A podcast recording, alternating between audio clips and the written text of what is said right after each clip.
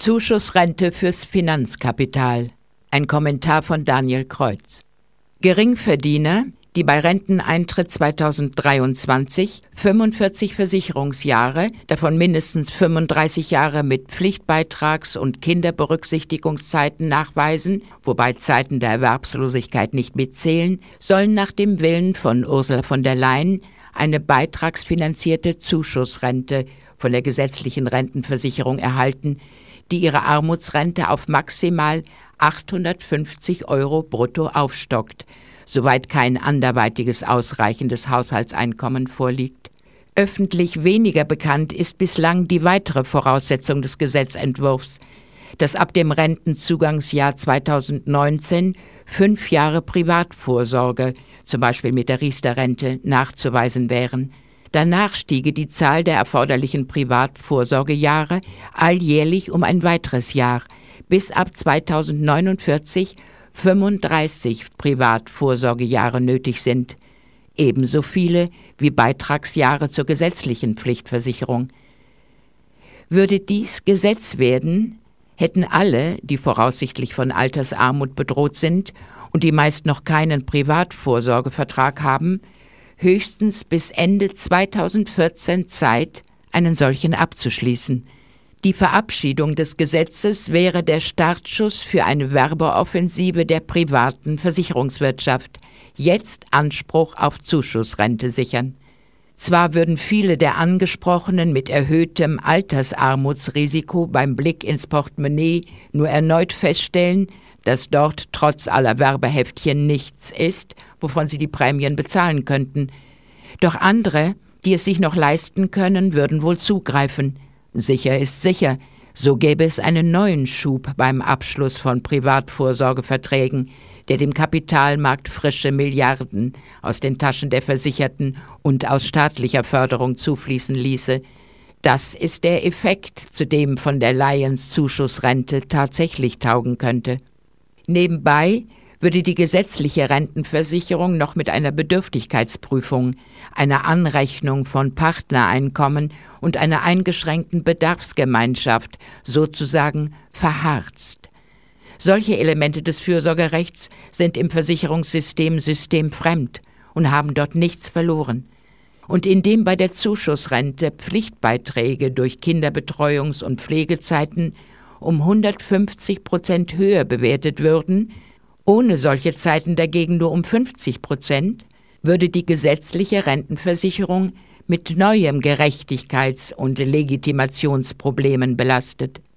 Man mag es Frau von der Leyen als Verdienst anrechnen, die früheren Bemühungen der Mainstream-Politik, die heraufziehende massenhafte Altersarmut kleinzureden, endgültig erledigt zu haben, nämlich mit der von der Bild am Sonntag sogenannten Schocktabelle ihres Ministeriums, über die Rente ab 2030 auf Basis normaler Stundenlöhne von 10,80 Euro aufwärts. Zur Abwehr der großen Gefahr einer weit verbreiteten Altersarmut ist ihre Zuschussrente indes gänzlich untauglich. Zum einen, weil die allermeisten von Altersarmut gefährdeten durch die hohen Zugangsvoraussetzungen außen vor blieben. Zum anderen, weil die Absenkung des Rentenniveaus auf 43 Prozent im Jahre 2030 von der Nettozuschussrente von derzeit 762 Euro am Ende nur 643 Euro, also weniger als den durchschnittlichen Grundsicherungsbedarf übrig ließe. Nicht gering, sondern Durchschnittsverdiener benötigen dann voraussichtlich rund 37 Beitragsjahre für eine Nettorente auf Grundsicherungsniveau. Und schließlich beginnt Einkommensarmut, definiert als weniger als 60 Prozent des mittleren bedarfsgewichteten Einkommens, nicht erst dort, wo der Grundsicherungsbedarf unterschritten wird. Wo die Mieten sehr hoch sind, können Alleinlebende schon heute einen Grundsicherungsbedarf von 850 Euro haben.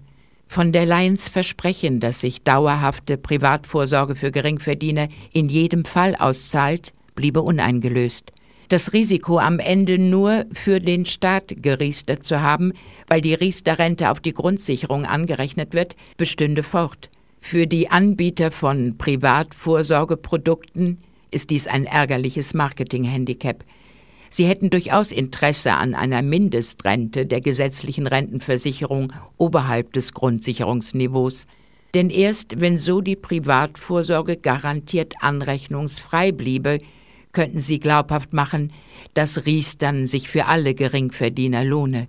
Allerdings steht die Politik, Frau von der Leyen eingeschlossen, dabei vor dem Problem, dass die Legitimität der gesetzlichen Rentenversicherung als Pflichtversicherung futsch ist, wenn bereits mit relativ geringen eigenen Beitragsleistungen ein Mindestrentenanspruch erreicht wird, für den man auf normalem Wege ansonsten mehrere Jahrzehnte Pflichtbeiträge bezahlen muss.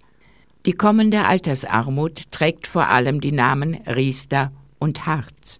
Zwecks Privatisierung der Alterssicherung zugunsten der Arbeitgeber und der Finanzmärkte wurde mit Riester die Senkung des Rentenniveaus eingeleitet und die neue Zumutbarkeit und die Verpflichtung zur Senkung des Hartz-IV-Bedarfs durch Annahme von Billigjobs entfesselte den Niedrig- und Armutslohnsektor, in dem auch mit Vollzeitarbeit kein Rentenanspruch oberhalb des Fürsorgeniveaus zu erwerben ist. Wer die mit Riester und Harz geöffneten Schleusen nicht schließen will, soll von der Bekämpfung der Altersarmut schweigen. Das betrifft ebenso das Alternativkonzept von SPD-Chef Sigmar Gabriel, der denjenigen, die 40 Versicherungs- und 30 Beitragsjahre nachweisen können, eine steuerfinanzierte Solidarrente von ebenfalls 850 Euro garantieren will. Tatsächlich ist die nicht als Rente, sondern insoweit systemgerechter als zweite Stufe der Altersgrundsicherung gedacht. Wie von der Leyen und die grünen Riester Mittäter und Mittäterinnen bekräftigt Gabriel die Unumkehrbarkeit der Rentenniveausenkung. Zwar sucht er die Debatte zu nutzen, um die SPD beim Thema Mindestlohn zu profilieren, doch auf einen Mindestlohn, mit dem zumindest eine grundsicherungsfeste Rente erreichbar wäre, zielt er nicht, denn der müsste heute bei 9,30 Euro liegen und bis 2025 auf über 15 Euro steigen, um die Niveausenkung kompensieren zu können. Stattdessen will Gabriel weitere 2 Prozent des steuerpflichtigen Bruttolohns in eine obligatorische, kapitalmarktbasierte Betriebsrente einspeisen. Dies sei eine Nachjustierung der grundsätzlich richtigen Kombination von umlagefinanzierter und kapitalgedeckter Alterssicherung. Die Gewerkschaften sollen tarifliche Regelungen zur Förderung der Entgeltumwandlung durchsetzen und damit dem Kapitalmarkt die Kohle besorgen. Am Rande auch bemerkenswert, der von der SPD zwischenzeitlich geltend gemachte Vorbehalt gegen die Rente ab 67 wonach zunächst eine Beschäftigungsquote der Älteren von 50 Prozent erreicht werden müsse, taucht in Gabriels Rentenkonzept nicht mehr auf. Mit Zuschussrente und Solidarrente zeichnet sich ein neuer großkoalitionärer Richtungskonsens in der Alterssicherungspolitik ab. Unter dem Vorwand, die Altersarmut bekämpfen zu wollen, zielt er auf die vorrangige Stärkung der Versicherungswirtschaft bei fortgesetztem Niedergang der gesetzlichen Rentenversicherung. Die Grünen, die am Konzept einer Garantierente von mindestens 850 Euro basteln, haben sich, durchaus traditionsgemäß, erstmal zwischen Gabriel und von der Leyen positioniert und wären im Ernstfall fraglos mit von der Partie.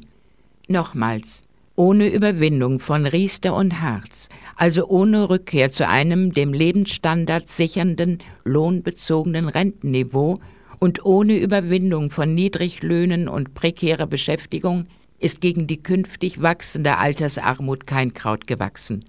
Alle rentenrechtlichen Instrumente zur Anhebung der Rentenansprüche von Geringverdienern, insbesondere durch höhere Bewertung von Beitragszeiten, laufen im Zuge der programmierten Niveausenkung der gesetzlichen Rente auf 43 Prozent der durchschnittlichen Nettobezüge ins Leere.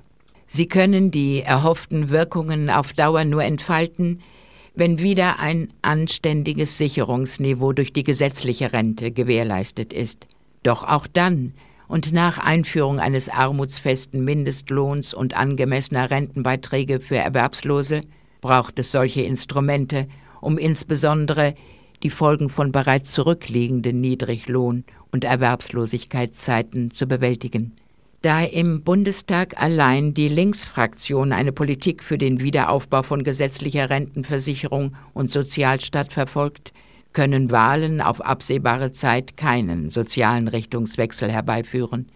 Damit bleibt uns nur die Option, mittels Entwicklung starker sozialer Bewegungen den neoliberalen Kurs in die Privatisierung der Altersvorsorge zu stoppen, um, zumal den Jüngeren unter uns, Lebensperspektiven in sozialer Sicherheit neu zu erstreiten.